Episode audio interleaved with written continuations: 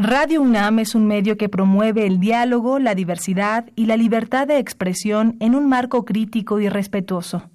Los comentarios expresados a lo largo de su programación reflejan la opinión de quien los emite, mas no de la radiodifusora. El momento ha llegado.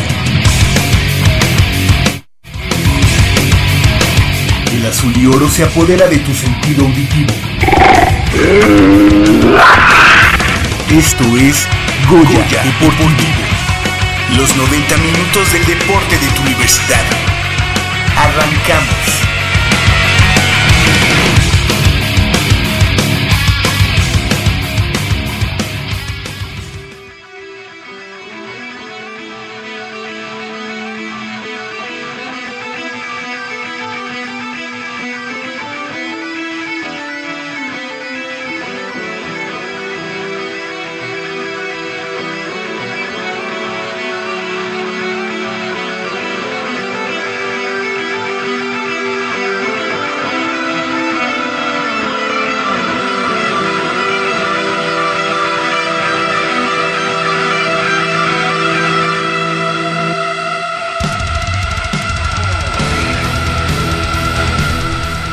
Buenos días, sean ustedes bienvenidos cuando son las 8 de la mañana con 8 minutos a Goya Deportivo, 90 minutos de deporte universitario, deporte de la máxima casa de estudios de este país y estamos transmitiendo completamente en vivo desde esta nuestra casa, Radio Universidad Nacional en Adolfo Prieto número 133 en la Colonia del Valle. Yo soy Javier Chávez Posadas y les agradezco que estén nuevamente aquí en Goya Deportivo este 26 de mayo del año 2018. Del otro lado del micrófono nos acompaña como cada semana Crescencio Suárez en la operación de los controles técnicos, así como Armando Islas Valderas en la producción.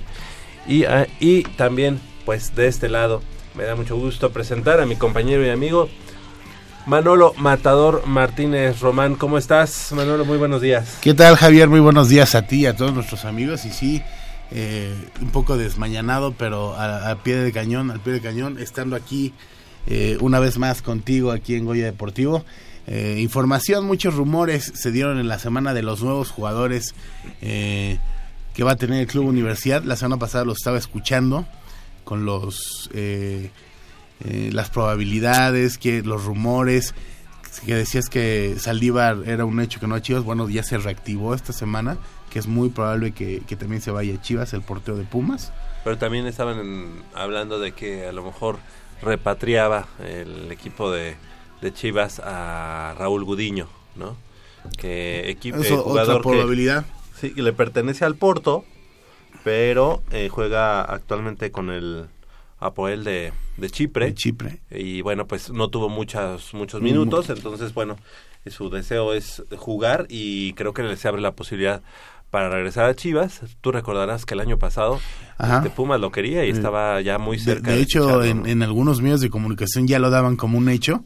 Al final se cayó y Gudiño ya no ya no pudo venir al equipo universitario. Y sí, es un pues no no sé qué pues, cuál sería el parámetro para medir a Gudiño, un, un eh, jugador joven, un portero joven eh, del cual eh, se habla que puede tener un futuro, pero a final de cuentas no ha demostrado nada, ¿no? Chipre no es una liga mejor que la mexicana y pues habrá que ver si se va a este equipo de que no nos importa, ¿no? Las Chivas que, que por cierto andan con muchos problemas, ¿no?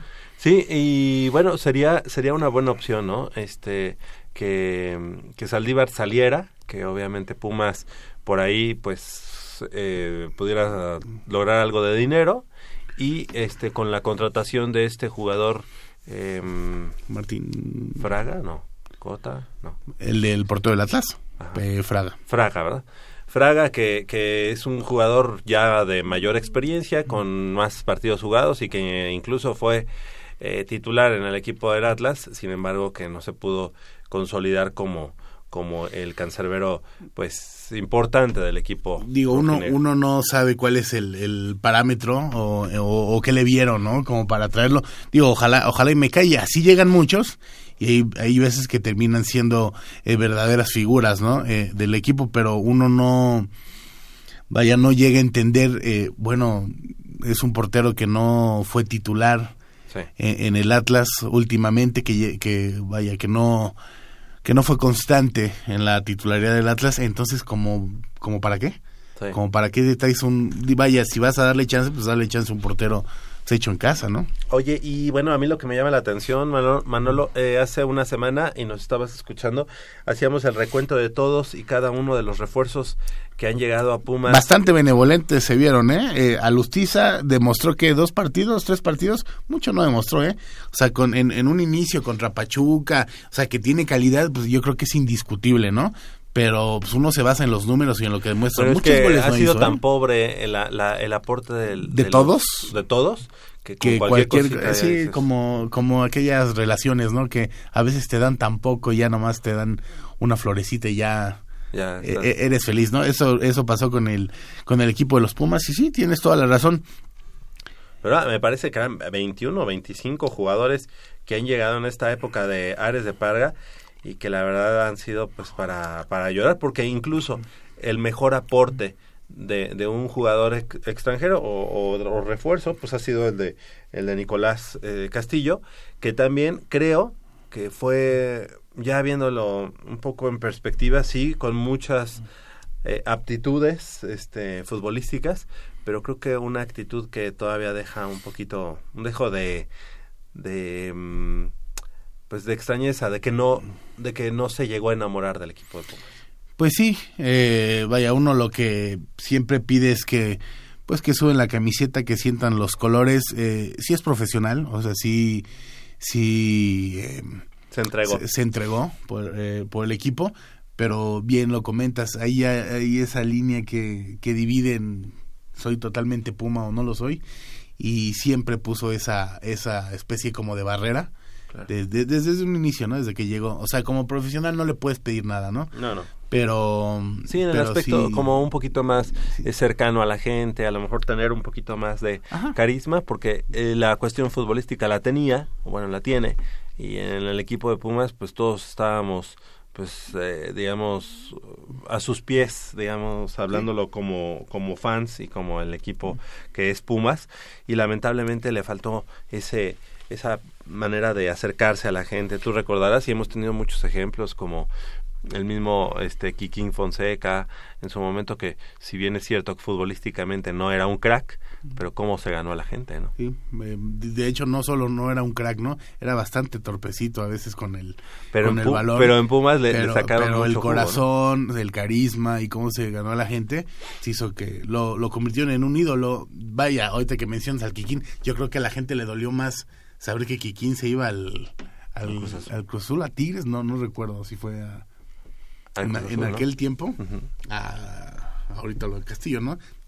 De una u otra manera, eh, con Castillo ya era una especie como, como de angustia, se va a ir, se va a ir, se va a ir, y él tampoco nunca eh, digo, a veces salió en los medios diciendo que estaba en Pumas y eso, pero algo así como una declaración contundente, contundente decir soy Puma y me quedo. Pues Además, otra, otra cosa, bueno, yo sé que para él era importante este jugar y tener participación en una Champions League y ahorita se abrió la oportunidad con este con el equipo de Benfica. Benfica, exactamente. Sin embargo, creo que pues lo mínimo que hubiéramos esperado también de un, de un jugador que se decía pues con la camiseta puesta era por lo menos terminar su contrato, ¿no? Pues sí, eh, de, de alguna u otra manera, eh, pues digo, todos los planes con él se cayeron desde hace, pues desde que llegó sabíamos que el Mundial iba a ser un, un escaparate para él, en dado caso que Chile calificara, y se podría vender incluso más caro. Desafortunadamente para él no, no fue así. Pero pues sí, esperamos que, pues, que tenga toda la suerte del mundo ahí en el Benfica. Tampoco es una liga top eh, en, en, Europa, pero, pero es buen jugador, es buen jugador que nos dio muchas alegrías. Uno hubiera querido que, pues, que se fuera de diferente manera, que se espera más. Eh, se fue igual hasta por pues por la puerta de atrás, ¿no? Lo, lo, que lo último que recuerdo de él es la declaración al, al, piojo, Y ya despidiéndose en redes sociales, pues como que no, ¿no? Sí, y por otro lado, este, creo que pues también eh, esta administración pues de Ares de Parga que quedará todavía bueno faltan dos años pero quedará en los anales de la historia de Pumas eh, como una de las más dolorosas, grises, eh, de mucha impotencia para los aficionados. Pero este, este, este hecho es lamentable, el, el que por lo menos en el, en el terreno de juego no tengas un símbolo, ¿no? O sea, mataste a los símbolos como fue Picolín, como fue Darío Verón. Eh, digo, ya lo hemos repetido muchas veces, pero pero tal parece cuando uno lo está repite y repite, uno piensa que a lo mejor va a llegar a, oídos de Ares de Parga y ya no lo ya no seguiría así, ¿no? O sea, a lo mejor una especie como de no, no tienen razón o, ya no lo voy a hacer. O, sea, como que no se cansa de, de sorprenderte. Sí, hubiera un manual, no, de hecho yo creo que ya espera lo peor y eso va a pasar, ¿no? Desde que llegó, ¿quién es el mejor Sosa? Vete. ¿Quién sigue? Britos, vete. Verón, vete. Todo lo que tenga un eh, vínculo, picolín, vete. Todo lo que haya... Eh, afecto. Afecto. Eh, Porque podríamos ver a Pumas jugando mal eh, o en los últimos lugares, pero si, si vieras en, en esta última temporada, si hubieras visto a Darío Verón, sabías que había alguien que jugaba por la camiseta y, que, había posibilidades, ¿no? Aunque veas todo mal, cuando hay un ídolo, eh, pues a lo mejor eh, Darío Verón era defensa, pero si él juega, dices, le puedes ganar cualquiera, ¿no? Claro. Y, y, no imaginando, o sea, sí era muy... Verón sí se puso la camiseta y muchas veces sacó el... Eh, muchas veces por él clasificamos, ¿no? Cuartos, semifinales. Pero pues ese, ese gol histórico que le hace ya en el su último suspiro al Puebla. Uh. Bueno, que, que, casi realmente eso valió el campeonato, ¿no? O sea, ese le da, le da el boleto a la final a Pumas para jugar posteriormente contra Pachuca. Obviamente el partido contra Pachuca fue muy importante. Eh, no en balde se fueron a tiempo extra. Este, pero, pero caray, pues la verdad es que, que queda muy poco que rescatar en estos dos años o nada que rescatar de estos dos años de gestión de Ares de Parga, lamentablemente para eh, el equipo de los Pumas y para nosotros que somos los fans, los... Luego se está hablando de que llegan muchas contrataciones, pero también va a haber una desbandada, ¿eh? O sea, hay muchos de los Pumas que, que ya no van a continuar, o sea, se está hablando de, en este cambio con los Cholos, van a ir algunos jugadores de Pumas allá, el español yo creo que no que no va a continuar. Uno de los jugadores que, ah, ahorita que hablas de jugadores que se ponen y yo, vaya, yo que lo sigo en Instagram, se ve que siente, eh, en las entrevistas, como el otro chileno, Marcelo, ah, Marcelo Díaz, yo creo que es uno de los que se tiene que quedar. Sí. Fíjate que te voy a decir una cosa, yo creo que, ahorita que dijiste, también va a haber una desbandada de Pumas. Originalmente cuando te dicen eso, te sientes así como que, híjole, ¿quién se va? en este momento, en, en, este momento, si te das cuenta, pues que, ah, que se va Luis Fuentes, que se va, no pues Luis Fuentes es, digamos, el más emblemático, ¿no? Pero no hay un jugador por el que sientas así de que, ah, que no se vaya, ¿no? Dice, también se menciona, ¿no? Que a lo mejor es Chispa, Chispa Velarde puede llegar a Pumas. Llegar a Pumas. Y lo van a manejar como canterano, ¿no? Sí, y Lalo Herrera igual, lo manejarían como, como, canterano. Pues, a, ver, habrá que ver. ¿no? ¿no? o sea, lo que, lo que es un hecho es que faltan dos meses para que inicie el siguiente torneo. O sea, este es un receso largo. Inicia, si no me equivoco, a mediados finales de julio, el siguiente torneo. Entonces, vaya, cuando, cuando son torneos cortos y es el en el invierno hay que hacer el cambio de torneo, pues dices, quedan una o dos semanas, ¿no? Pues ahorita con dos meses tienen suficiente tiempo para pues para trabajar, ¿no? No vaya a ser ya principios de julio o inicio de la temporada y todavía no Ahora, este, ya tienen a los a unos refuerzos amarrados, pero oficialmente Pumas no ha dicho nada, nada. Y se pueden caer de aquí al, draft. Yo creo que lo de Gallardo, yo creo que ya, ya está ya ya está hecho lo de Gallardo ah, con Monterrey. Ahí, Incluso no estarían eh, gastando lo que no tienen, ¿no? Claro, no y además este Pumas lo que tendría que hacer es esperarse a que termine la, la Copa del Mundo para que por lo menos digan, bueno. Para ver quién te traen de Alemania. No, no. para que digan, bueno, Pumas aportó a Jesús Gallardo, ¿no? A la selección nacional. Qué triste, Porque capaz que en este momento ahorita lo venden y ya lo ponen como jugador del Monterrey, ¿no? Qué triste. Y que, que tampoco creo que juegue mucho, ¿eh? En el Mundial.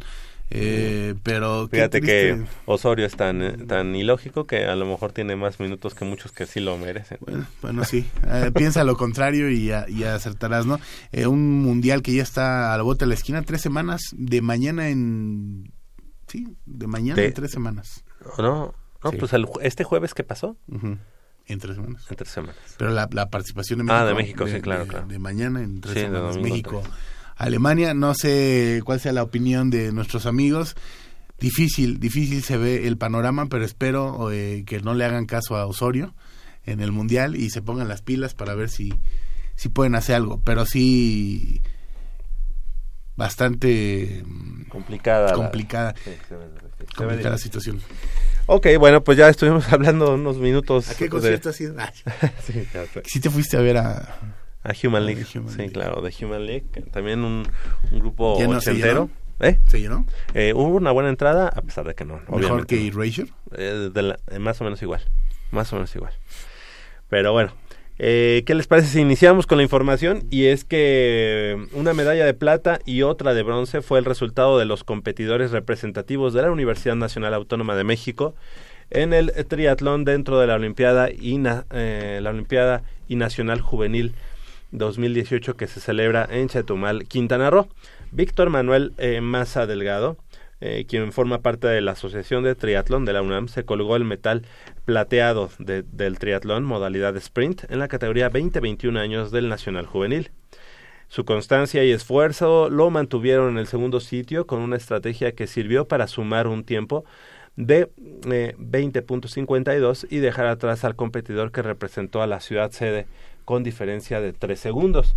Mientras tanto, eh, Nicolás Robert Vargas, miembro de la Asociación de la UNAM, debutó con medalla de bronce en la Olimpiada Nacional 2018 en la categoría 14-15 años varonil, al cruzar la meta con un tiempo de 30 minutos 47 segundos.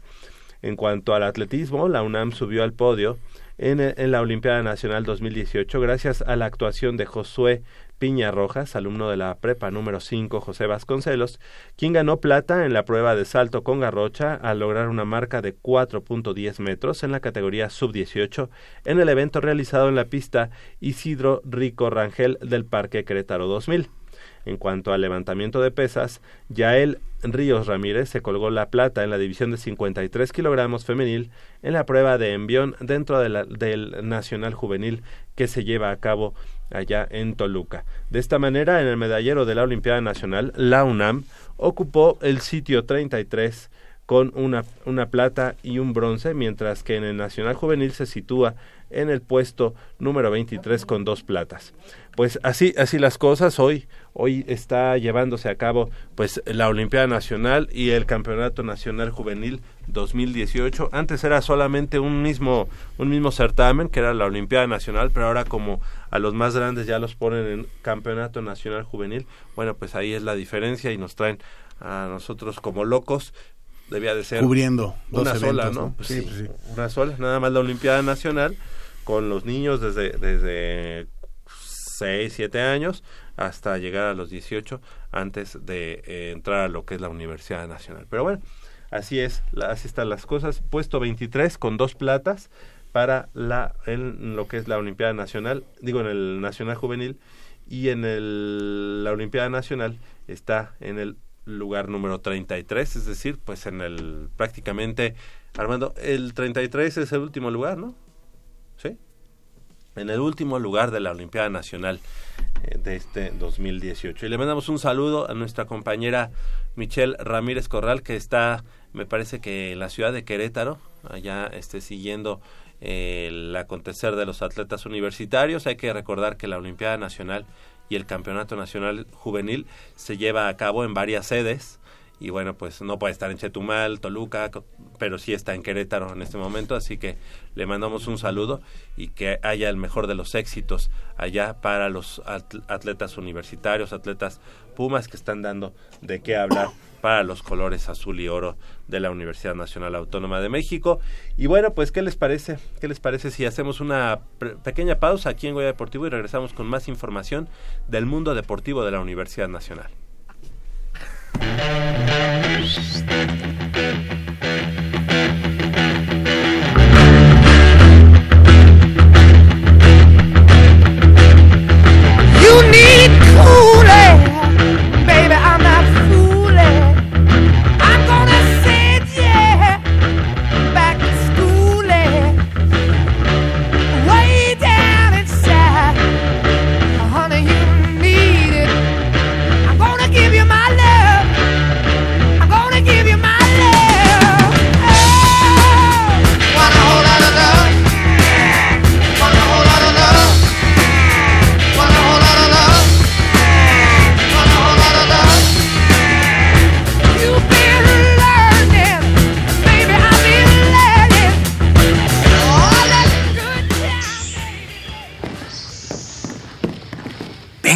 Es por aquí. Con cuidado para no despertarla. Pero si ya son las ocho. Shh. A las tres arrancan, muchachos. Rífate, Pedrito. Con esta tiene que caer. Despierta, dulce amor de mi vida. Chale. ¿Pero por qué nos moja? ¿A qué mujer no le gusta que le lleven gallo? Pues a todas, pero no cuando escuchan Goya Deportivo. Los sábados en la mañana tienes una cita y no querrás que nadie te moleste. El cuadrante ensordece con el rugido del felino.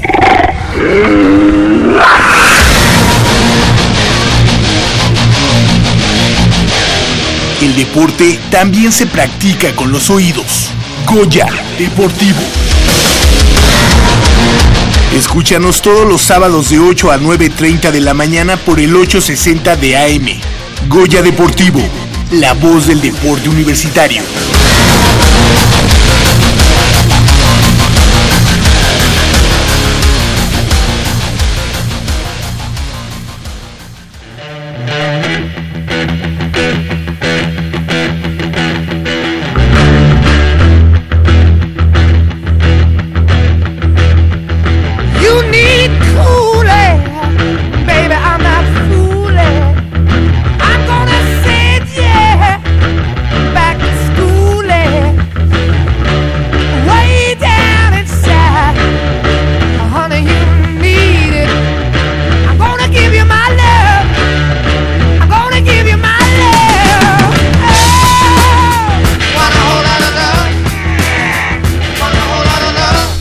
8 de la mañana con 29 minutos, estamos de regreso aquí en Goya Deportivo y le damos la bienvenida también a nuestro compañero y amigo Jacobo Luna. ¿Cómo estás, Jacobo? Muy, Jacobo, muy buenos días. Buenos días, Javier, Manolo, amigos de Goya Deportivo que nos escuchan desde su casa, desde su carro, desde donde sea que nos estén escuchando.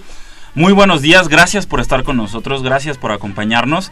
Estoy de regreso ya aquí en el programa para hablar de lo que ha sucedido con Pumas a lo largo de, de esta semana. Antes, antes de eso, ¿ya estás listo para el partido de hoy? Estoy listo para el partido de hoy. Este, es, es- es- un es Real una Madrid complicada contra pero- un Liverpool que la verdad a mí este luce como como pues víctima, pero pues tiene muchos argumentos, ¿no? Futbolísticamente hablando. digamos que eh, so- en el papel el favorito es el Real Madrid por eh, esta forma que ha conseguido en Champions League, que se ha metido, esta ya será su cuarta final en los últimos Tres años. eh, cinco años de la competición, cuarta en los últimos cinco años de Ah, la sí, sí. competición. Ay, yo, yo estoy em, un poco más. Sí. Por, e- por, e- por eso es que el Madrid eh, sale como favorito, pero este Liverpool es de cuidado y este Liverpool es tal vez el rival eh, que mejor eh, se le acopla, por así decirlo, a este Real Madrid, porque es un Liverpool que juega prácticamente el mismo sistema que el Real Madrid, que, es que juega con una línea de cuatro atrás, tres, Tres, mediocampistas, tres atacantes, que también tiene un tridente ofensivo eh, de cuidado, que, que es el tridente ofensivo que más goles ha anotado en esta Y, edición de la Champions que quizá League. mejor juega en Europa, ¿no? Ese tridente del Liverpool. O sea, probable, más exacto. que nada, eh, os digo, el Real Madrid pues, tiene a Cristiano Ronaldo, tiene, tiene grandes Sí, pero- figuras. pero en conjunción. Pero en conjunto, Ajá, eh, claro. yo creo que los que mejor se entienden Oye. son los tres del Liverpool, ¿no? Y Real Madrid que está en, hoy hoy en día en su hábitat, ¿no? Jugar finales, saber saber ese tipo de presión, pero que hay que recordar que viene también de, de una polémica este paso eh, digamos en semifinales y cuartos de final en la Champions y de una muy mala este liga.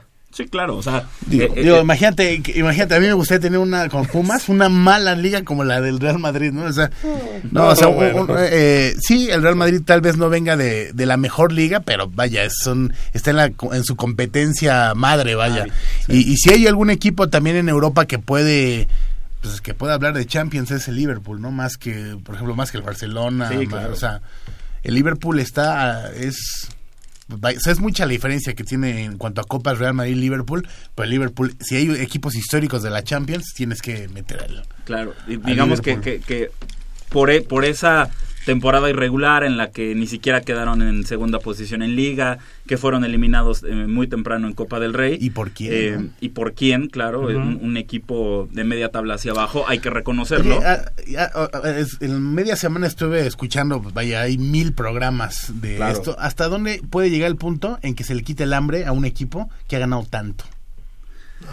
Yo creo que Es- es incrementa, ¿no? complicado. No, eh, Incrementa, ¿no? Eh, es- No sé si incrementa o no, porque mentalmente, cuando hay algo que no has conseguido, va- es- vaya, un boxeador. O sea, cuando, cuando va debutando tiene el hambre de, de ganar, de ser campeón, ¿no? Un equipo que ya se acostumbró a ganar tanto, pues ya, o sea, ya es normal o inconscientemente ya no te vas a matar como te matarías por la primera. Eh, Obviamente estamos hablando de equipos de primer nivel que cada año tienen que estar ahí y el prestigio se juega y todo, ¿no? Pero, pues vaya, es una... eh, la pregunta, la pregunta que se hacían en, en algunos medios de comunicación, ¿quién tiene más ganas de- de ganar? Digo- no, dudo que el Real Madrid tenga las mismas. El hambre, el hambre para este Real Madrid está en, en lograr algo que solo, solo este club ha conseguido y que fue en la, en la, en el inicio de la competición, en el inicio de la Copa de Europa, como se le conocía antes, en la 55-56, con ese Real Madrid de Gento, de Di Stéfano, que, que por ejemplo, ¿no? mucha gente dice eh, que el Real Madrid se vio favorecido durante el régimen de Franco eh, porque ganó cinco Copas de Europa Las de primeras. manera consecutiva. Bueno, a mucha gente se le olvida que pues el equipo del régimen no era el Real Madrid, era el Atlético, Atlético. Aviación, que es que ahora es el Atlético de Madrid. A mucha gente se le olvida que uno de los equipos más favorecidos por el régimen era el Barcelona y que incluso el, el Barcelona condecoró con la medalla de honor a Francisco Franco en dos ocasiones oficiales. Hubo una tercera que fue extraoficial. Entonces mucha gente dice, no, es que el equipo del régimen y que por eso ganaron en Europa y tal. Pero bueno, a ver, No es que, ¿por qué, ¿por qué no nos ponemos a pensar que ese equipo ganó? Porque tuvo a uno de los mejores futbolistas de la historia en la persona Además, de hay que acordar- Di. Hay que recordar que el Real Madrid, si es Real Madrid, es precisamente porque eh, representa más bien a la monarquía que ya en ese momento, precisamente en el, pro- en el proceso en el que está Franco, pues pierde todas esas Claro. canonjías que tenía, y, ¿no? y- y directivos del Real Madrid que fueron asesinados, que fueron perseguidos por el régimen. Es decir, mucha gente, pues es nada más echarse un clavado ahí a las redes y, y De leer la misma historia, Pero ¿eh? digamos que la Hay- historia hay- la ponemos como nos conviene, ¿no? O sea, de- de- dependiendo a qué equipo le vas, es como cuentas, Sí, es ¿no? Luego, Exacto, pero el- el- a lo que voy es el hambre para este Real Madrid está en conseguir algo que solo había conseguido este Real Madrid de Di Stéfano, que era ganar por lo menos tres Copas de Europa consecutivas, que lo hizo ese Real Madrid siendo cinco, y este Real Madrid está a las puertas de hacerlo con Ah, tres. ahora lo que vamos es, Manolo, tú hace unos meses estuviste allá en Inglaterra, no te dejes influenciar, sea objetivo y dime cuál es tu favorito para el día de hoy en la final de la Champions League. Mira, la verdad es que desde, desde, yo que, después voy a hacer la desde pregunta. que estaba Hugo Sánchez en el, en el Real Madrid, si hubo un equipo del cual me enamoré, fue el Real Madrid, que tengo mucho, mucho cariño también por el, por el Liverpool. A mí se me hacen los dos, los dos equipos más importantes. Pues le tengo mucho cariño a que le deba a la tarjeta. ¿Cómo a la tarjeta? Sí, a la tarjeta de Liverpool. No, no, le- tengo mucho cariño al Liverpool. Eh, va a ser una final espectacular. Son los equipos que más me gustan a mí en, en la actualidad. Yo creo que es favorito el Real Madrid. O sea, hay jugadores que... que- Pero ¿quién va a ganar? Tú para Manolo. Yo creo que va a ganar el Real Madrid. Ok. Sabemos de la predilección que tienes, Jacobo, sobre eh, el Real Madrid, por el Real Madrid, pues. Y eh, hace unos años estuviste por allá. ¿O no? no? La última vez que visité España fue en eh, 2002. Ok. Bueno, Eh, hace es- unos estuve, precisamente estuve, estuve en, en el para celebrar el, el centenario del Real Madrid. El club organizó un, un cuadrangular en el que se enfrentaron Liverpool contra Milan en el Santiago Bernabéu y al final Oye, Bayern Múnich contra Real Madrid. Ahorita que estás hablando, quizá esos que nombraste, para mí, son los más equipos más importantes de Europa. Sí. O sea, Tal vez, en con- cuanto con a más Champions, historia y más tradición. En cuanto a Champions, no, es que, es que no hay de otra. es- ahora sí, suma- sumas y restas. No, no. Ni Barcelona no entra ahí, ¿eh? Es Liverpool, Bayern, Bayern. Milán y Real Madrid. No, es Real Madrid, los demás, no sé. No, Cuatro- cuatro no sé equipos ¿no? emblemáticos de- Pero de son la los cuatro equipos más emblemáticos, ajá. Eh, ahí dejarías a la Juve fuera, ¿no? Sí, y al Barcelona también. O sea, ellos no, es, estás hablando de equipos históricos, son esos Le cuatro. está dando diarrea a nuestro productor. No, no, no, no. Eh, a ver, Porque, Patito. oye, A quitaste ver, al Barcelona y quitaste a la Juventus. Pero pongo al Veracruz y a los Ok, Pumas. perfecto. Y a los Broncos. es que además, no. este, nuestro productor es así como chile de todos los moles, ¿no? No, no. sí. Le va, a ver, le va al Veracruz, le va a los Pumas, le va a la Juve, le va al, al Barcelona, al Es que Barça, tiene un corazón muy grande. a los Broncos. A ¿A, qué más? Broncos. En el básquet, Mira, a los Cavaliers va a decir. con que no le vaya al Puebla y al Toluca, por razones obvias, Exacto, es ya, ya. ya, ya, ya, es, ya es ganancia. Pero de Toluca hay, hay equipo. Es de béisbol, ¿no? No, Toluca, mientras no le vaya a los Ah, choriceros a los del choriceros Toluca o a los y a los camoteros. camoteros del Puebla, Perfecto. todo está bien. Muy bien, ya. Vayamos. ¿Quién va a ganar, Jacobo? ¿Quién va a ganar? Eh, estoy convencido de que va a ganar el Real Madrid, pero no descarto por ahí una posible sorpresa de Liverpool. ¿Tú quién va a ganar? Yo que soy el, el menos este conocedor de, de la, ah, ya, de no, la no te Champions. al suelo y te levantamos. No, no, yo creo que, o sea, realmente de la Champions he visto media final, yo creo que. O sea, en la historia nada más me entero quién ganó y punto. Entonces no soy así tan seguidor, pero pues yo creo que va a ganar el Real Madrid y además, pues, sí, mi predilección sería el Real Madrid Por Hugo. por Hugo Sánchez. Sí, no, pero el, el- este, Liverpool, insisto, eh, qué padre juega, ¿no? O sea, Sí, que, que, o sea, estas eliminatorias y todo, qué bonito es ver jugar a Liverpool. Si hay algún equipo al que le voy en Inglaterra, o sea, yo sí, o sea, sí le voy a Liverpool. Y Oye, tienen este jugador egipcio, eh, digo, de, en muy buen nivel, este, ah, ¿cómo? Salah. Salah. Pero tienen un africano, este, Mané. Mané, Sí, no, buenísimo, no, tremendo, no, sí. y Firmí, o sea, independientemente que, que sean buenos jugadores, los tres se complementan muy bien, o sea, lo, eh, como ¿Cuáles decía, tres? ¿Quién es como, el otro? eh, como de Firmiño. Eh, Roberto Firmino, Sadio Mané y, Mohamed Salah. Como, como, como decía Jacobo, o sea, lo- los tres en, en la media cancha y esos tres sí juegan muy similar al Real Madrid. Claro, sí, es. Juega mu- muy similar a- al Real Madrid. Esperemos que. Oye, la- y creo, creo, no sé, salvo lo que ustedes opinen, que en, cuan- en cuestión de estrategia, creo que Liverpool tiene un mejor estratega, Claro. un mejor entrenador, no sé. no, qué no- hace. no Mejor sé si habías estratega, oído- no sé si habías oído eh, que se le fue el brazo derecho que dicen era el, El cerebro. el cerebro de Klopp. eh, Se acaba de ir hace que dos semanas, tres semanas, el brazo derecho, que es algo, lo comparan, vaya, vaya, no, no hay comparación, pero algo así lo que pasaba con Ferguson y con Méndez, se llamaba como el, el que incluso fue al Real Madrid de entrenador, eh, eh, portugués, Queiroz, Ajá.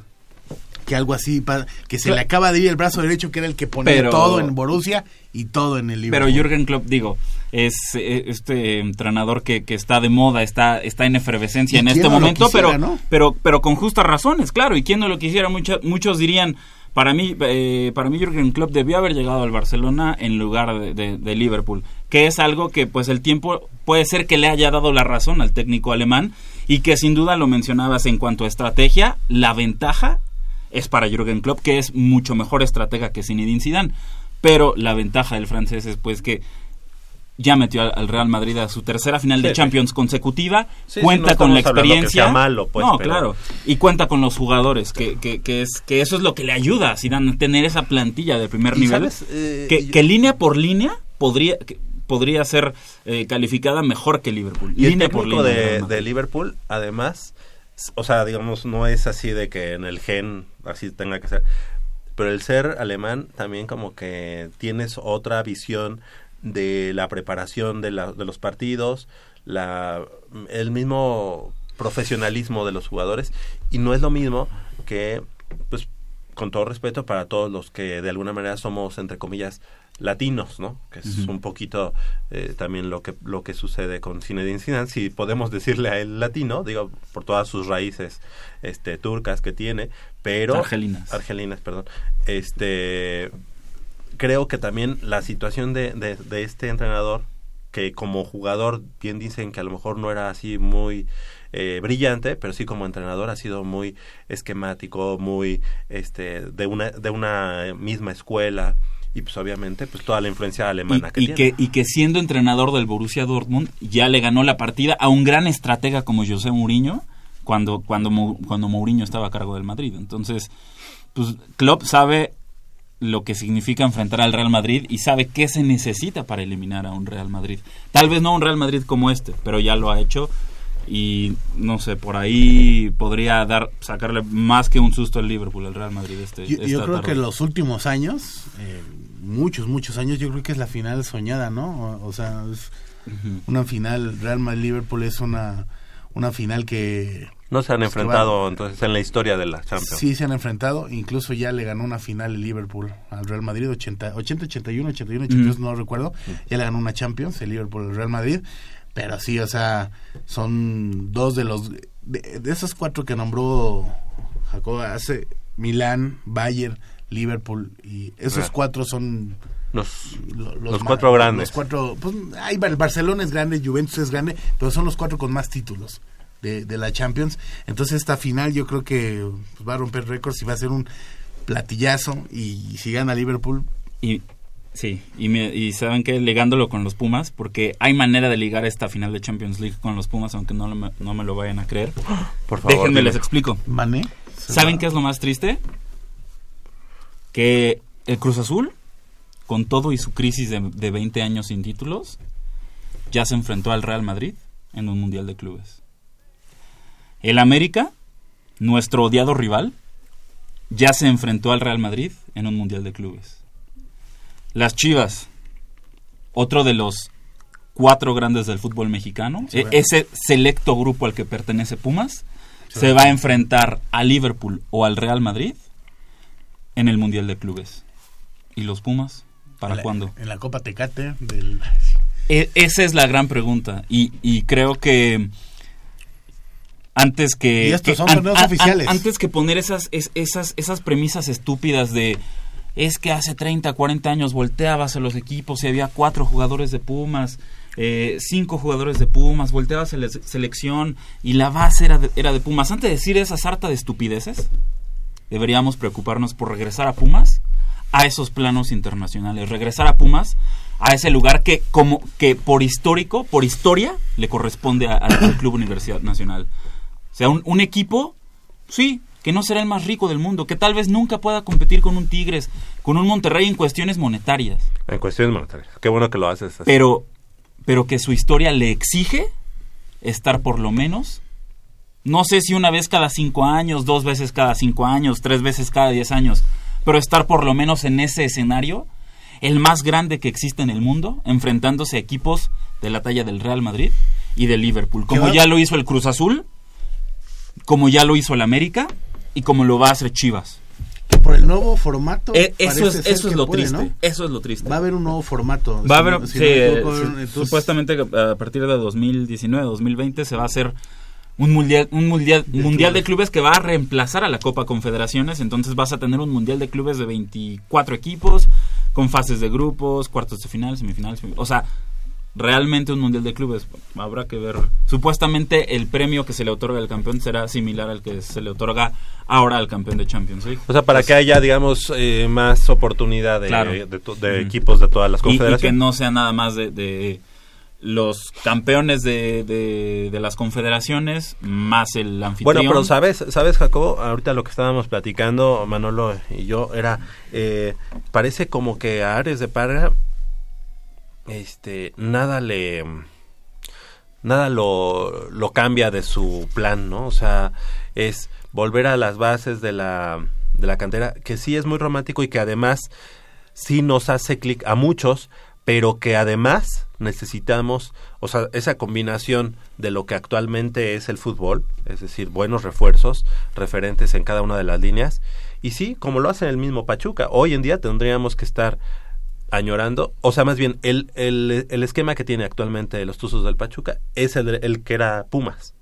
tener buenos canteranos, canteranos de, de buen nivel, tener una buena producción, pero siempre también arropados con, con buenos extranjeros. Lo, lo, lo que Pumas y Rodrigo Ares de Parga tienen, eh, yo diría un tanto borroso en cuanto al objetivo, es que no es necesario sacar, o sea, tener canteranos, o sea, producir tres, cuatro Sí. canteranos por torneo, o, o tres, cuatro can- canteranos por temporada. Es decir, Pachuca, los últimos cinco años, sigue viviendo de, de esa, de esa generación de canteranos que, son cinco o cuatro, si no me equivoco. Pizarro. Pizarro, Eric Gutiérrez, Jürgen Damm, Chucky Lozano y por ahí súmale Víctor Guzmán. Se acabó. Cinco canteranos, muy buenos. ¿En qué te gusta? Cinco años. Con eso, mira para lo que le ha alcanzado al Pachuca. Es decir, yo como aficionado de Pumas, no pido que cada, que cada torneo suban tres chavitos nuevos. Y de la sub-17, como lo hicieron con Brian Figueroa. Ah, es que ya llegaste a la final de la sub-17. Eres muy bueno. Vete para el primer equipo. ¿Sabe- ¿Sabes Lo quién quemas, fue? ¿no? ¿Sabes Lo quién fue campeón sub-17? ¿Quién fue campeón sub-17? De la Liga MX. No, Tigres. El segundo máximo romperredes de la primera división del fútbol holandés. Chucky Lozano. Chucky Lozano fue campeón sub-17 con el Pachuca. ¿Tú crees que lo subieron al siguiente torneo? Como hizo Ares de Parga con Brian Figueroa. Para nada. Le respetaron el proceso. Sí, Chucky Lozano debutó muy joven. Pero no le dijeron, ah, Chucky, ¿sabes qué? Ya fuiste campeón de la sub-17, vete para el primer equipo. Como Bueno, lo hicieron con Brian Figueroa. Este, este proyecto, o mal llamado proyecto, tiene todavía... do- porque, ¿Por qué digo mal llamado? Porque está este mm, fundamentado en los caprichos de un güey, ¿no? O sea, a él se le ocurre de pronto decir que la cantera, y entonces es morirse con la cantera, y es no darse cuenta de lo que está sucediendo alrededor. Y es presumir en las pantallas del Estadio Olímpico Universitario, en el partido de Copa MX en el que quedas eliminado contra Necaxa, presumir que en esta noche tu alineación titular cuenta con ocho canteranos. Eh. Eh, pero ahora, o sea, anal- analicemos bien. Incluso a Brian Figueroa, eso es, es levantarse el sombrero. O sea, eh, tenemos canteranos este de 17 años. No, ¿qué le acaban de hacer a Brian Figueroa? ¿Qué le acaban de hacer a Brian Figueroa? En Lo convocaron para la selección sub-21, este, que iba a disputar los, los, el torneo de Esperanzas de Tulón. Tulón. Entró Brian Figueroa en la, en la prelista, ¿no? Una preconvocatoria. El corte final no lo libró. El corte final no lo libró. Entonces, Ok, lo que nos viene, Jacobo, Manolo, es estos em, estos posibles refuerzos, porque ni siquiera son para que el club universidad al día de hoy ya diga ya están ya están aquí, bueno ya van a llegar, ya hicieron pruebas, no sé, algo. De estos eh, refuerzos, ¿quién les llena el ojo? Fíjate, yo, yo a Martín Rodríguez, este jugador del Cruz Azul, yo no le vi nada en Cruz Azul, pero le vi mucho en YouTube. es lo que, o sea, uno cuando luego, luego llegan, eh, ¿quién va a llegar a Pumas? Lo primero que es Buscarlo. Pues buscarlo, ver qué tal. Eh, se me hace muy buen jugador. En Cruz Azul no le vi nada. Está muy joven. Entonces, eh, eh, ¿Es mexicano? es chileno. no, chileno. Entonces, eh, Es uno que estuvo lastimado mucho tiempo, ¿no? Estuvo, no, no, mucho tiempo lastimado. O sea, al principio sí, después, si no me equivoco, fue banca. O sea, ya no le, tuvieron la confianza. Yo lo busqué en YouTube. Se me hace muy buen eh, jugador. Mucha gambeta, ¿Qué? muy veloz. ¿Qué es? ¿Es extremo? O sea, es ser como...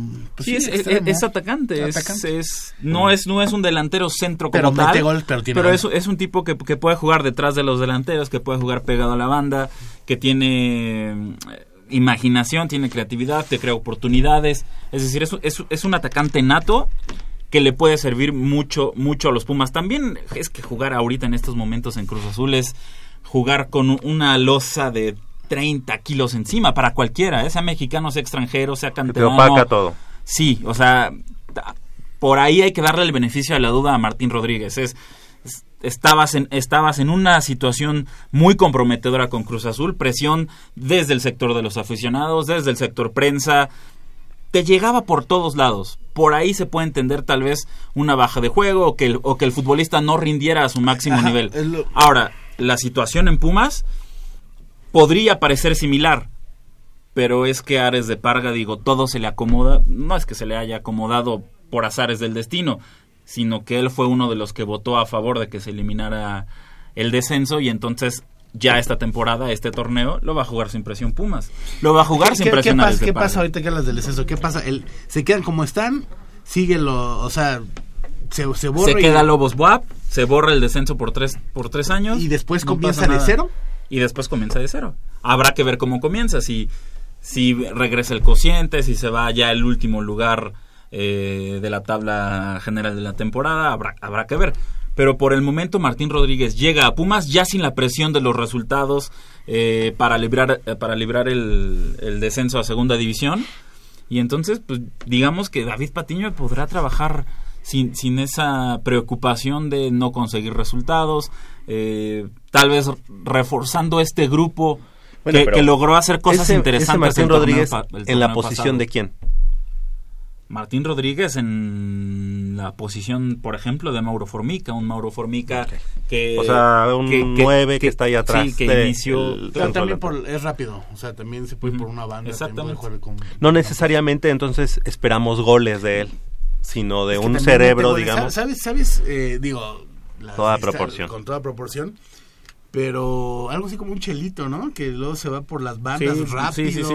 Ándale. buen pase. Entonces, ¿le dan el beneficio de la duda? Claro. Yo, yo, es lo que te comento. Yo incluso no le vi nada, pero en YouTube le vi mucho y es joven. Entonces a mí no se me hace. Si me dicen, eh, lo quisieras, pues por lo que, lo que ha visto y, y ver todo lo que puede alcanzar, yo, yo lo veo bien.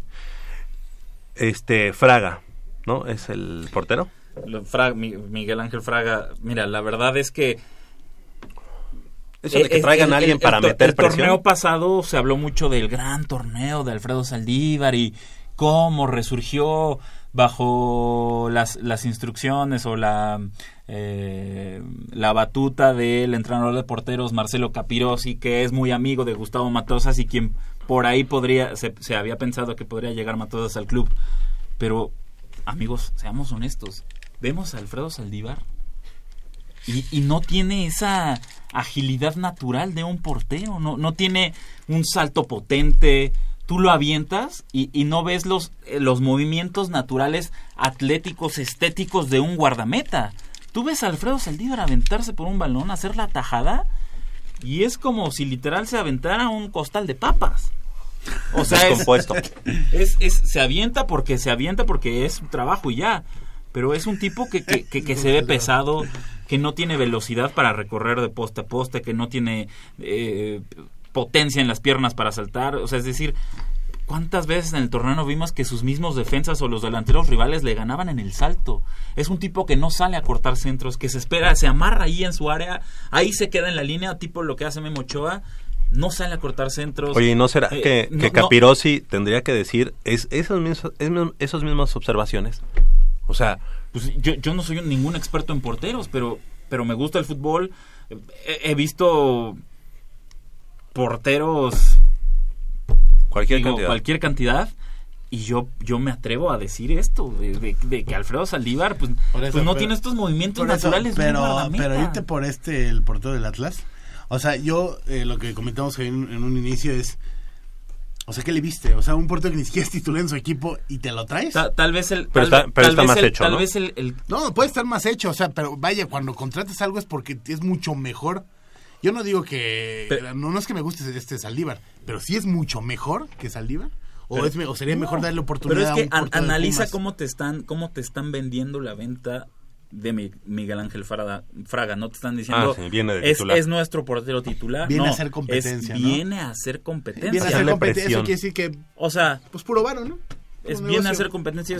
Pues lo vamos a poner ahí para que Saldívar eh, sienta ponga- tantito presión, porque ya at- atrás de Saldívar ya no va a estar un Bernabé Magaña. Porque incluso tú comparas a Bernabé Magaña y Alfredo Saldívar, y Bernabé Magaña se lo lleva de calle en físico. O sea, Bernabé Magaña es un tipo mucho más alto, más fuerte, eh, Y se más va a los, ve- atlético. a los venados de Mérida. Y, y, eh, Bernabé Magaña se va a prestar a los Venados del Mérida. Y entonces, pues la llegada de Miguel Ángel Fraga es pues, como simbólica. Ah, pues mira, ahí te traje un portero que no es canterano y que en cualquier momento te puede, te puede tirar el lugar. Sería una competencia sana. Sería una competencia sana si a Miguel Ángel Fraga no lo pones eh, de titular nada más en los partidos de Copa MX y empiezas el, torneo alternando porteros. ¿Sabes qué, Alfredo Saldívar? Tú, como eres el, el hombre de jerarquía en la posición, atajas la primera semana. Pero por durante las primeras cuatro jornadas del torneo vas a ser tú, Alfredo Saldívar, jornada 2 Miguel Ángel Fraga, jornada 3 Alfredo Saldívar, jornada 4 Miguel, Miguel Ángel Fraga. Con esos dos, con esos 180 minutos de evaluación que van a tener, que va a tener cada portero, David Patiño podría tomar su decisión. Eso, eso sería una competencia sana a mi lógica. Para lo que yo entiendo, competencia sana y por la razón por la que trajiste un portero. Ok. Vamos a, a darle velocidad. Eh, Víctor Malcorra.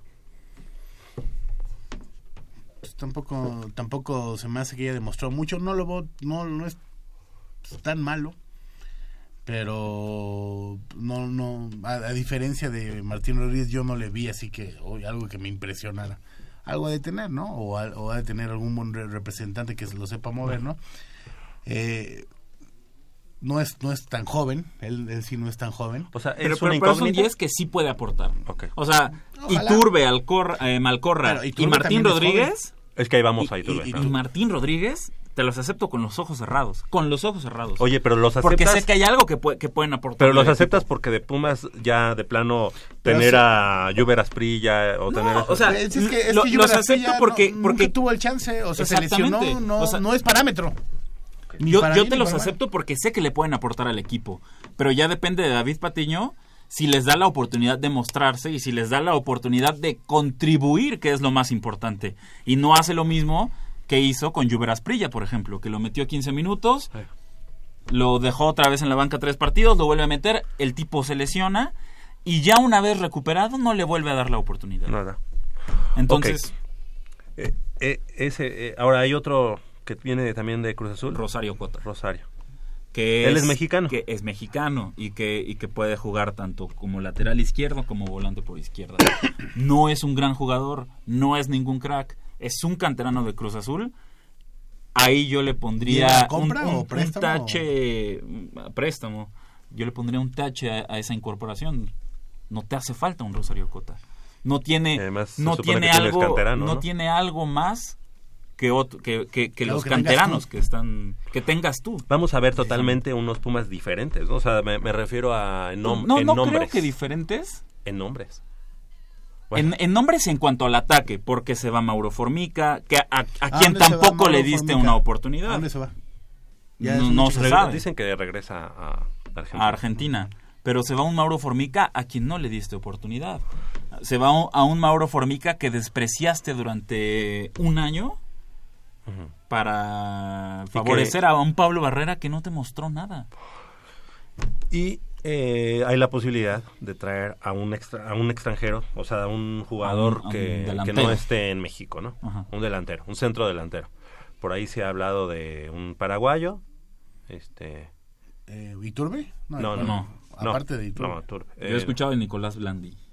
Ah, bueno, de Blandi. Y además de él ya se había Pe- Pedrini o algo así, argentino. Dos o tres jugadores, dos o tres jugadores, creo que de San Lorenzo. ¿verdad?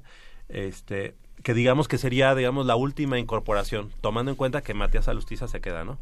Todavía tomando tiene- en cuenta que esperemos que se quede a Lustiza. Eh, finalmente, ¿Dejarías a Alcoba? Digo, Alcoba, a este, perdón. ¿A Rivas? sí, por supuesto. Sí, sí, sí, Arribas. Arribas ahorita es Marcelo ahorita se queda, ¿no? Marcelo Díaz. Marcelo Díaz. Sí, O sea, Marcelo Díaz se queda, se queda Rivas y se queda Lustiza. y se queda Lustiza. Más los que puedas tú. Y más, más las incorporaciones que, que- que te van a llegar, estos jugadores extranjeros, vas a tener un ataque completamente renovado, por así decirlo, porque Jesús Gallardo se va a Monterrey. Yo no sé qué, ve, qué vio eh, Monterrey Pero en Jesús bueno que lo Gallardo. vio, pero qué bueno que lo vio. Pues así nos Pues- pasó con Eduardo Herrera. Si, lo- si a Eduardo Herrera lo hubiéramos vendido al- a las Chivas, ya en este momento nos hubiéramos quitado de ese lastre. Ahora hay la posibilidad de que regrese, ¿no? Digo, yo creo, yo creo que es una mala broma. O sea, No, o sea, es que, mira, si lo analizas fríamente, pues Pumas se le fue Nicolás Castillo. Eh, Cubo Torres va como moneda de cambio a Tijuana. Te quedas desprotegido, ya no tienes delanteros. Los dos que tenías se te fueron. y Va- y vas a traer un extranjero, vas a traer un gratis extranjero. a este. ¿Y, y, y, qui- y quién va a ser el suplente de ese delante, de ese extranjero que va a jugar como nueve?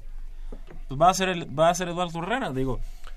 Ya Oye, analizándolo fríamente, pues sí, ayer va a ser ayer. Pumas, que Pumas tercera división, sin derecho a ascenso, jugó la final contra Tigres, ¿no? La el juego de ida aquí en la cantera, uno a uno el marcador final. Este, todavía el próximo viernes será el juego de, de vuelta allá en Suazua, en Monterrey. y bueno, pues ahí está una posibilidad para que el proyecto, mal llamado proyecto de Ares de Parga, El nuevamente, ADN Pumas. nuevamente diga, ya ven cómo vamos por el buen camino. Quién sabe qué vaya a suceder. Son las 9 de la mañana con dos minutos. Vamos a hacer una breve pausa. Regresamos con los heptacampeones del torneo que antes era Interfacultades, los Búfalos de Contaduría. Y al terminar esa entrevista, seguimos con, con nuestro tema del día de hoy.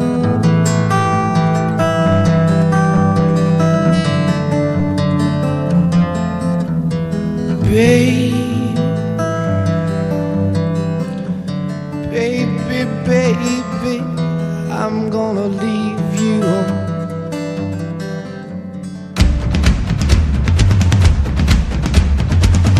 El deporte vive en nuestra máxima casa de estudios.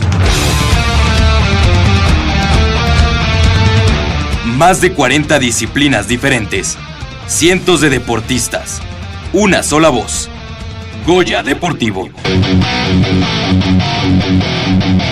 Cada sábado el felino se apodera del cuadrante. 90 minutos del deporte de tu universidad. Escúchanos todos los sábados de 8 a 9.30 de la mañana por el 860 de AM. Goya Deportivo.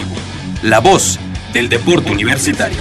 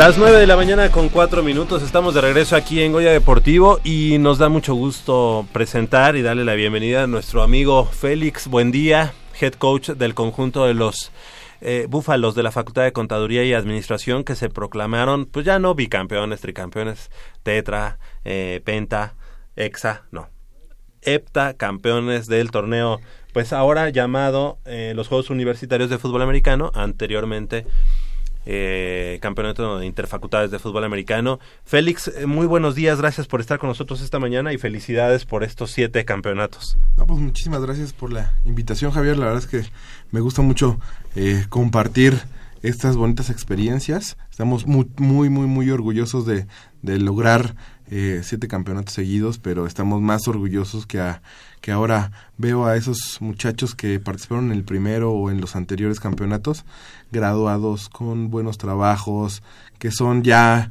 eh, muchos papás, algunos ahorita me están invitando a, a sus bodas y entonces eso me llena de, de, de alegría.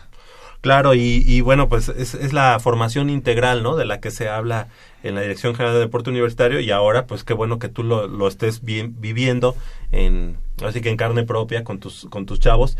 Pero 13 puntos a 12, este, campeón del grupo oro, que es el grupo fuerte del, de los Juegos Universitarios, eh, venciendo nuevamente, híjole, y no me gusta decirlo, pero bueno, pues ya son pues tus clientes, los clientes de los, de los búfalos, que son los centuriones de la Facultad de Economía. 13 puntos a 12. Platícanos un poco del partido y de qué representa, pues también, no sé, ya es una losa pesada para centuriones. Sí, es, realmente es un gran equipo. eh. Eh, Este año venían muy fuertes, eh, en número eh, nos, nos superan. Eh, tienen dos, dos grandes coaches, eh, tres grandes coaches, eh, Víctor Saspe, Tigrillo y, Dylan, eh, coaches de Liga Mayor, algunos jugadores también, y, y realmente es, es como un guion, ¿no? O sea, realmente siempre han estado muy buenos eh, los estos seis juegos, seis finales que hemos tenido eh, en fila. eh, de, en total, 12 partidos de temporada sin, sin, sin, sin haber recibido eh, derrota por parte de los centuriones. Pero al final siempre pasa lo mismo, ¿no? Siempre eh, alguno de los dos toma la ventaja. Ellos tienen una zona de gol en la yarda 1 y paramos. eh, después nos vamos arriba. Eh, mm, tienen la oportunidad de empatarnos al final y, y- y- y tapamos el, el punto extra, ¿no? Y tiene una cantidad de nerviosismo, de jugadas intensas, los chavos se dan con todo, realmente se ha vuelto un clásico en interfacultades y pues gracias a Dios siempre, siempre hemos obtenido la victoria. Sí, siete campeonatos eh, de los que ya platicábamos. Son seis que les has ganado a los Centuriones, a la Sí. Facultad de Economía, porque también creo que han cambiado de mote en algún momento. Y eh, uno más a los Leopardos de la Facultad de Arquitectura. Sí, también muy bueno. eh, eh, regresamos a en el 2012 al, al- al camino de la victoria con una gran generación, una generación de la de la cual estoy eh, profundamente orgulloso porque pusieron ese eh, esos cimientos para que ahorita hacemos un equipo fuerte, un equipo que eh, la facultad se siente muy orgulloso de, de esta disciplina. Este, tenemos ahí varios lugares que ya son emblemáticos de los búfalos. Tenemos un, un, un mural donde, donde se representa lo- eh, el fútbol americano, el deporte estudiantil por excelencia. Y y pues al final pues son grandes chavos que ahora los veo los veo con, con, con como te digo eh, tienen una característica de que tienen buenos primeros empleos y tienen una promoción dentro de su, su trabajo en, muy corto tiempo.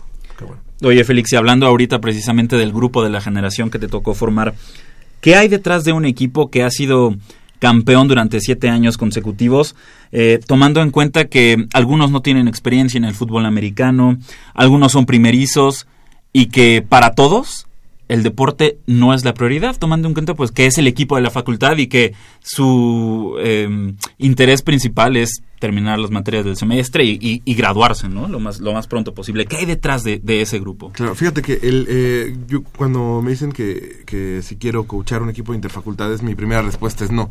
Mi primera respuesta es no porque porque el equipo, el, el torneo interfacultades estaba en un bache donde había muchos cachirrules y, y prácticamente el, no, pues te veo el jueves o viernes y jugamos, te prestamos ahí este equipo y, y jersey y le entramos. Y, y la, la, la virtud de, de- de ese equipo fue que las autoridades siempre lo vieron como una prioridad y pues eh, nos dieron eh, recursos para, para poder tener coaches, para tener uniformes y crear una cultura ganadora, ¿no? La cultura de la disciplina y la del orden. Entonces, eh, por más que pensaba que era un modelo pues, que atractivo para ciertos muchachos que dicen, no, pues bueno, yo no tengo que ir a entrenar, solamente voy a jugar, eh, realmente eso no es lo que quieren. Lo que quieren ellos es que, que alguien los conozca, que alguien se interese por ellos, que, que alguien eh, los escuche en, en- en- sus problemas y que desahoguen toda esa ira, frustración, todos esos problemas que tienen en casa, eh, los dejen en, en- ese rectángulo eh, de pasto y que al final se puedan ellos tener algo tan valioso como la disciplina, la exigencia que es estar en ese equipo y al final ellos lo superan, ellos se sienten parte de él, entran en una cultura, cultura ganadora y al final serán los resultados. ¿Y, cómo los motivas? Es decir, por ejemplo, esta final tenían la oportunidad de, de- de coronarse por séptima ocasión. ¿Qué les dijiste a ellos antes del partido? Para, despertarles, tal vez por si, por si aún no estaba tan presente, por si no lo veías eh, reflejado fielmente en tus ojos, ¿qué, qué les, qué les dijiste para, para despertar ese espíritu competitivo y que salieran con todo para la final? Pues eh, tenemos varias dinámicas. eh, eh, tenemos en- en un recinto muy muy bonito en la facultad es el, el, el auditorio Carlos Pérez del Toro. Es un lugar emblemático en la facultad. Este, nos los prestan para pasar unos un, un, eh, un video motivacional, una dinámica que hacemos ahí con los con, con chavos que salieron que practican la experiencia y al final es hacer historia. La verdad es que eh, ellos están ahí, eh, la gente, eh, la comunidad de, de la facultad lo sigue bastante y, y la oportunidad de hacer historia, na- pocos pueden ser heptacampeones, ¿no? Y ellos estaban a punto de lograrlo, lo lograron y ese, ese fue el, el fuego que tienen dentro de su corazón que nos ayudó a, a parar en esa, en esa, en esas tres oportunidades en la yarda uno que tuvieron los centuriones. Fíjate, este, que algo que, que siempre destacamos aquí en Goya Deportivo es la creación o el mantenimiento de, de, de esa mística, de esa mística que se hace o de ese sentido de pertenencia. Eh, y yo creo que esa es la gran diferencia que se vive hoy en día en la Facultad de Contaduría eh, con otras facultades, ¿no? Este, esa mística que ustedes tienen, me acabas de platicar de que tienen un mural, este, que tienen ciertos lugares, este, ciertos, bueno, obviamente los colores que han respetado, también su logo ya muy, este, muy conocido, todo eso, eso creo que ha sido de vital importancia para, para crear ese sentido de pertenencia a un equipo que obviamente pues representa también a algo más grande que es obviamente la facultad, pero algo más grande que es la Universidad Nacional. ¿Cómo, eh, cómo tradujiste eso de, de, traerlo de Pumas y bajarlo a, a, la, a la, una facultad? Pues, pr primero me invitaron también a dar clases uh -huh. y ya estando en, dentro del, del papel de docente, te das cuenta la maravilla que es la, la universidad. Bueno, descubres uh -huh. más cosas de, de, de, de, lo que es la universidad y pues, te, te, abre igual ciertos, ciertos, eh, los ojos dentro de las profesiones y dentro de la profesión somos los, eh, hablo como la facultad y la UNAM, somos los que presidimos la Escuela Nacional de eh, la Asociación Nacional de Escuelas de Contaduría y Administración a, en, Latinoamérica, somos punta de lanza en los colegios de contadores administradores de informáticos en, en, en, en el país. Y eso, e, ese liderazgo académico que se ha tenido en la academia, eh, lo tratemos de permear y dirigir hacia los alumnos para que los alumnos se sintieran profundamente orgullosos de, de pertenecer y, y, saber que no solamente es un espacio donde cabemos 16.904 alumnos, sino que también es un espacio donde te puedes formar integralmente y el deporte me parece que en nuestras carreras es es vital para practicar este trabajo en equipo, tolerancia a la frustración uh -huh. eh, y esa hermandad que te crea pertenecer un, a un equipo, sea lo, lo que sea. Oye, Félix, ahora que lamentablemente Ciudad Universitaria se ha visto manchada por, por estos eh, pues, sí, casos de, de, de, de, narcomenudeo que para nada nos gustan, ¿cu ¿cuál crees que ha sido el factor, por ejemplo, teniendo la, la facultad de contaduría, contaduría, y administración tan cerca, es los, el frontón cerrado, donde han circulado videos de, de la compra y venta de drogas, que, donde incluso han habido tiroteos. Eh, ¿qué, qué, qué, tanto crees que, que, haya influido el deporte, tu equipo de fútbol americano, para alejar a algunos alumnos de, de, de ese, de ese mal que está muy cerca de, de, su facultad y lamentable pues lamentablemente muy latente en Ciudad Universitaria. Sí, eso es un problema que a todos nos entristece, nos entristece ver rejas, ¿no? Yo creo que a nosotros que estudiamos en, en, en, en, la UNAM, que visitamos el campus de Ciudad Universitaria, eh, ver rejas es lo más triste que, que, que, que, nos pudo pasar, pero desgraciadamente fue necesario. Y precisamente eh, el deporte es la medicina para muchísimos males y en especial para ese, ¿no? Para que toda esa energía que tienen eh, los chavos en la edad de 18 a 23 años se canalice de una manera correcta y adecuada uh -huh. y pues que se vayan a, a a, a, a, practicar un deporte y en especial el fútbol americano eh, tenemos a, alrededor de 60, 60 muchachos que de 2 a 4 eh, sabes dónde están, ¿no? Claro. Y sabes que que, que, que, están haciendo, están haciendo bueno. bien, ¿no? Uh -huh. Y entonces esa, esa, eso ha sido una de las principales virtudes. Tratamos de, de que en la facultad eh, se tenga menos tiempo para, para pensar mal uh -huh. y tenemos bibliotecas eh, tenemos los centros de idiomas, tenemos el, el, el deporte y en especial el fútbol americano. Félix, eh, ya esta, esta dinastía de los búfalos pues da como para que los aficionados pues siempre estemos ¿y por qué no sacan una intermedia? ¿por qué no sacan? sé que ha sido el sueño en algún momento de, de la facultad que por ahí hubo quien quien lo relegó un poquito el proyecto pero qué tanto este podría ser o se podría cristalizar quizá por las edades es complicado, pero no sé. Hay, hay, buenos planes. eh, ap- apenas la, la Dirección de Fútbol Americano nos buscó para, para poder hacer un torneo eh, que podamos salir, ¿no? Podamos salir. Nosotros encantados. Nosotros lo tratamos de hacer en 2010. Este, tenemos un equipazo. Desgraciadamente ganamos los dos primeros juegos y eso y eso no, no gustó tanto, pero eh, ahora estamos listos, estamos listos para hacer el experimento. Sabemos que, que quizá no ganemos y el objetivo nunca ha sido ganar. El objetivo es, es formar a los chavos, darles una actividad y si ellos se pueden enfrentar con equipos externos a la universidad y en especial con el Politécnico, para nosotros Se sería está una, cocinando una algo, gran ¿verdad? fiesta. Contra el Politécnico, ¿eh? O sea, como un... Una liga, una, una liga que ya no sea interfacultades, sino que, que sea, bueno, interuniversitario, sino que ya tenga participación de, de- del. Politécnico. Perfecto, pues sería sería una muy buena idea.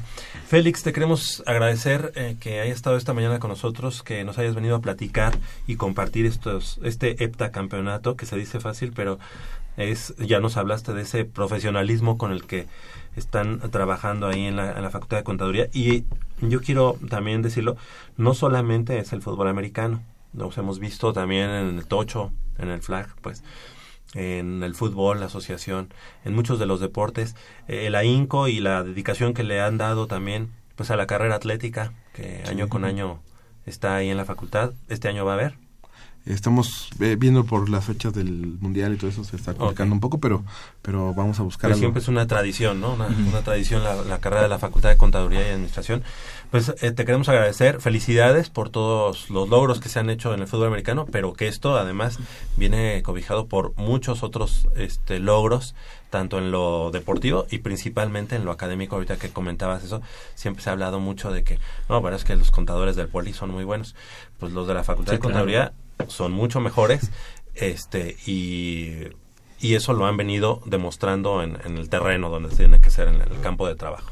Sí, la verdad es que nuestro director tiene un liderazgo eh, muy específico, es, es bastante carismático y, y lo que hace es apoyar mucho al, al- al talento que hay en la facultad, ya sea en las actividades académicas, pero sobre todo en las, en las deportivas lo hace, lo hace con muchas ganas. Felicidades. ¿Cómo se llama tu niña? Fernanda. Le mandamos un saludo a Fernanda, que también nos acompañó, está hermosa, la princesa. Que les vaya muy bien y gracias por haber estado esta mañana con nosotros, Félix. Ah, muchas gracias a ustedes por la invitación. Son las 9 de la mañana con 19 minutos. Hacemos una breve pausa y regresamos con más información del mundo deportivo de la Universidad Nacional.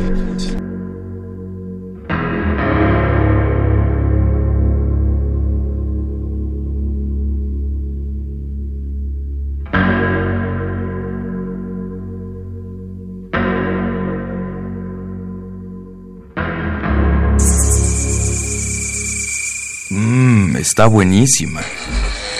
Papá, ¿qué estás viendo? No, no, no, no, no es nada. Estoy viendo mi Facebook, mi amor. Pero ese no es tu face. Sí, ya sé, pero por favor no le vayas a decir a tu mamá. ¿Qué es lo que no me tiene que decir, eh? ¿Eh? ¿Otra vez? P- perdóname, por más que intento no puedo dejar de verla. La pasión por el deporte también causa adicción. www.deportes.unam.mx Noticias, videos, convocatorias, medicina del deporte y mucho más. www.deportes.unam.mx El deporte de la UNAM también está en la web. Goya Deportivo, la voz del deporte universitario.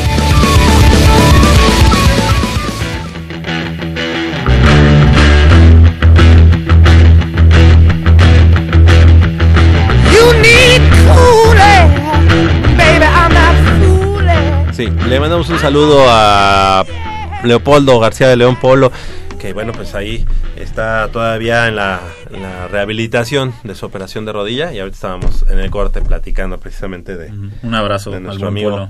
Polo. Exactamente. Oigan, y bueno, también en los Juegos eh, Universitarios de Fútbol Americano, en el grupo azul, ahí los leopardos de arquitectura, pues vencieron, vencieron en, en series de desempate, series extra, 12 puntos a 6 a los ocesnos de la FES Catlán. Hay que recordar que pues son lo- no, los equipos de las FES o de las facultades no pueden utilizar el mote de Pumas, pero entonces ellos se llaman ocesnos, obviamente en, en referencia a, los ante- a sus ancestros osos de la, de la ENEP Acatlán. Eh, hoy, precisamente en punto de las 5 de la tarde, la última final, la última final de la categoría juvenil de primavera y en la que todavía un equipo universitario tiene la posibilidad de levantar el cetro, son los Pumas Acatlán que enfrentan en la casa de los linces, precisamente a los linces de la Universidad del Valle de México, eh, equipo blanco, esto es en el grupo 2. Así que Pumas Acatlán ya los venció en temporada regular, un partido muy cerrado. Y hoy en punto de las 5, la gran final del grupo 2. Pumas Acatlán visitando a los linces. Así que que haya mucho éxito, que haya eh, un, un cetro para la Universidad Nacional en esta categoría juvenil.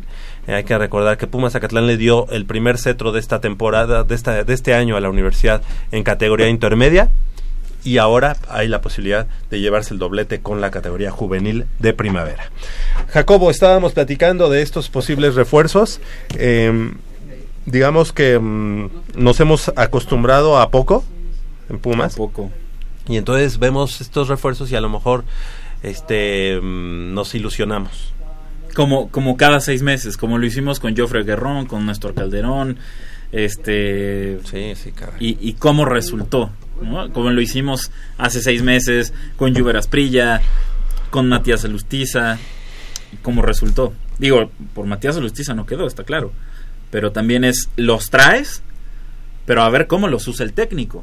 Hablábamos de 25 refuerzos en esta época de Ares de Parga y con, con benevolencia, según Manolo Matador Martínez, este Armando y yo estábamos dando que tres, tres y medio, digamos, habían, Ah, habían sí. valido la pena.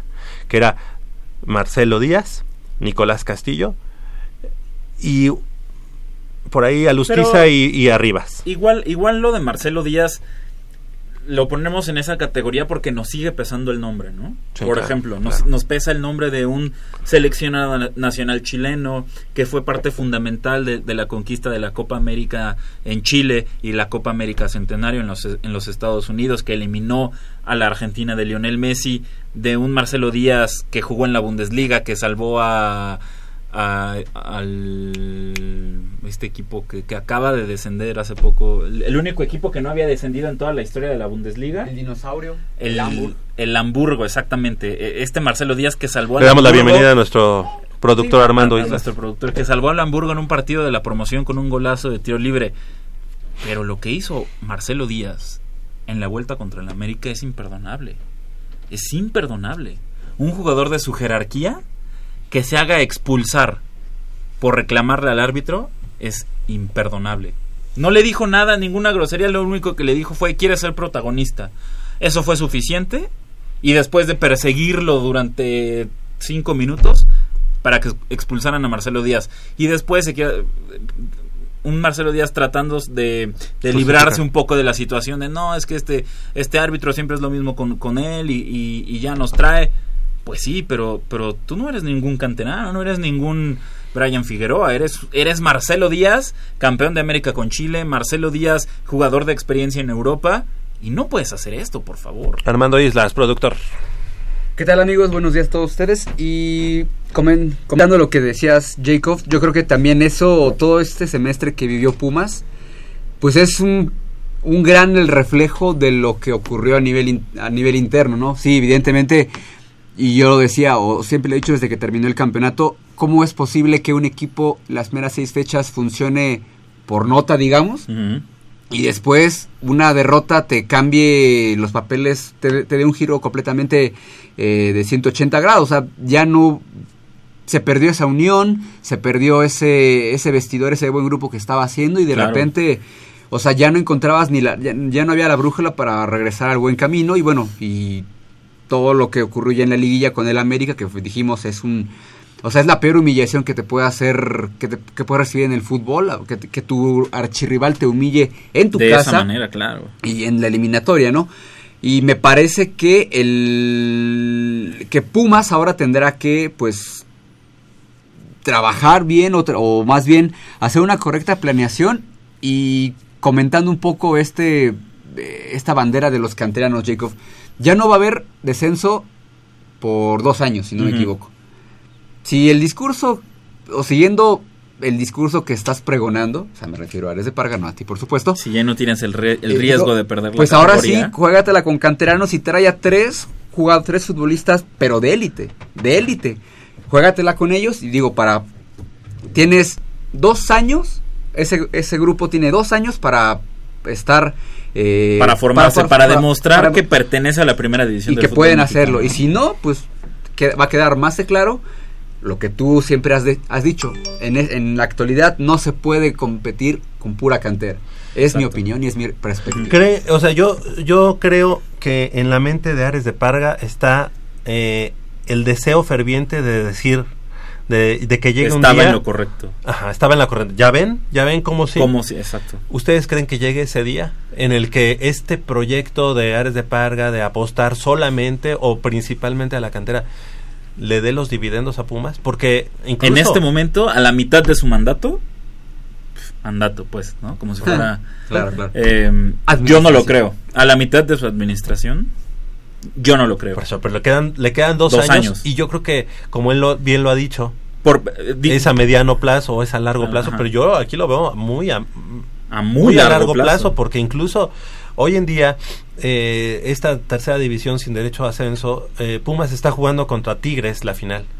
Entonces Tigres, pues también tiene una buena cantera, ¿no? Entre, entre comillas. Y que no necesariamente esos jugadores de buena categoría, de buena calidad, van a llegar al primer equipo. Yo estoy seguro que más bien no van a llegar.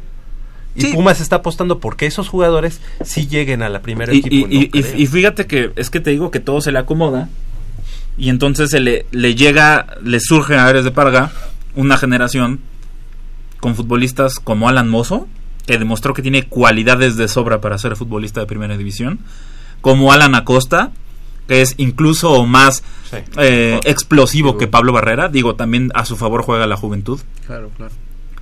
eh, como Andrés Iniestra, este medio de contención que estaba en Mérida, que regresa tal vez como el compañero ideal de Marcelo Díaz en la contención. Sí, más que David Cabrera. Muchísimo más que David Y Cabrera. más que Kevin Escamilla. Y muchísimo más que, que Kevin Escamilla, que sigue viviendo de su campeonato sub- sub-17. Lamentablemente, casi ocho años después, el tipo sigue viviendo lo- de lo mismo. Y, siendo, Pero- y no siendo titular. Y, y, y, y- y por ahí y, y- y podemos incluir también ahí a Brian Figueroa, ¿no? Entonces digamos que, que Ares de Parga se topa con, con esta generación de futbolistas, un Alan Mozo, un Alan Acosta, un Andrés Iniestra, un Brian Figueroa, que tienen desequilibrio, digo, por ejemplo, un, un Jesús Gallardo que, que lo más seguro es que, que Ya no esté. que ya no está, que ya no esté, que se vaya a Monterrey. Entonces, como dice Armando, en estos dos años, apuéstale fuerte por ellos. O sea, porque ya no hay descenso, no hay presión. ¿Quieres ADN Pumas? Vas. Es el momento ideal. es el momento buenos- ideal. pero con a ver hasta dónde llegas. Sí, claro. Ahora, ya, ya del mercado nacional ya dijimos a quién va a traer Pumas, ¿no? Martín Rodríguez, eh, Iturbe, eh, Malcorra, Cota Fraga Y Cota. ¿Rosario Cota? Sí. Ok. Son esos cinco del mercado nacional. Estamos a la espera del jugador Del 9. del 9, del centro delantero que va a hacer las veces de Nicolás Castillo. Complicado. ¿no? O Muy sea, complicado. Complicado. es, sí. es, es, es reemplazar a Nicolás Castillo. Un tipo No- no que va a salir bien no se fue como ídolo, eh, sí era querido por la afición. Ah, claro, sí claro. era muy querido por la afición. no va a salir del, del, del mercado nacional, ¿verdad? No, no va a ser Cavalini, no va a ser este estos jugadores que están en el Puebla o en el Veracruz, no, no va a llegar de ahí, va a llegar del extranjero este 9. Es, Este 9. es, es la, es la idea de la directiva, pero ¿Sabes que hubiera estado así súper chévere? Esos tres eh, extranjeros de calidad que yo te decía. Y ya tienes la columna vertebral. Gigi Buffon, Andrés Iniesta y, y el niño Torres. Bueno, y con tres, eso. Con esos tres. Oye, pero te traje eh, Andrés Siniestra, Bueno, casi. Está, bien, está bien, está Ah, bien. sí. Pero pues imagínate Iniestra e Iniesta. imagínate. Imagínate que... Nos manda el buen Polo, este dice Martín Rodríguez está a un paso de reforzar a Pumas, pues la negociación va muy avanzada, este y su competencia con los Pumas son Alan Acosta, Pablo Barrera y Brian Figueroa. O sea que de ese lado vamos a tener pues alternativas, por lo menos, ¿no? Claro. Estamos llegando al final de esta emisión. Crescencio Suárez en la operación de los controles técnicos, Armando Islas Valderas en la producción y también en este lado de la, de la, de la conducción. Nos despedimos. Gracias, Jacobo Luna. Muchas gracias, Javier, amigos de Goya Deportivo. Oigan el Real Madrid. Y hoy gana Pumas Zacatlán, ¿no? El Y juvenil. Pumas Zacatlán también, claro. Ok, perfecto. Muchas gracias. Yo soy Javier Chávez Posada. Les agradezco el favor de su atención, no sin antes invitarlos y recordarles que el próximo sábado, en punto de las 8 de la mañana, tenemos una cita aquí en Goya Deportivo con 90 minutos de deporte universitario, deporte de la máxima casa de estudios. Hasta la próxima.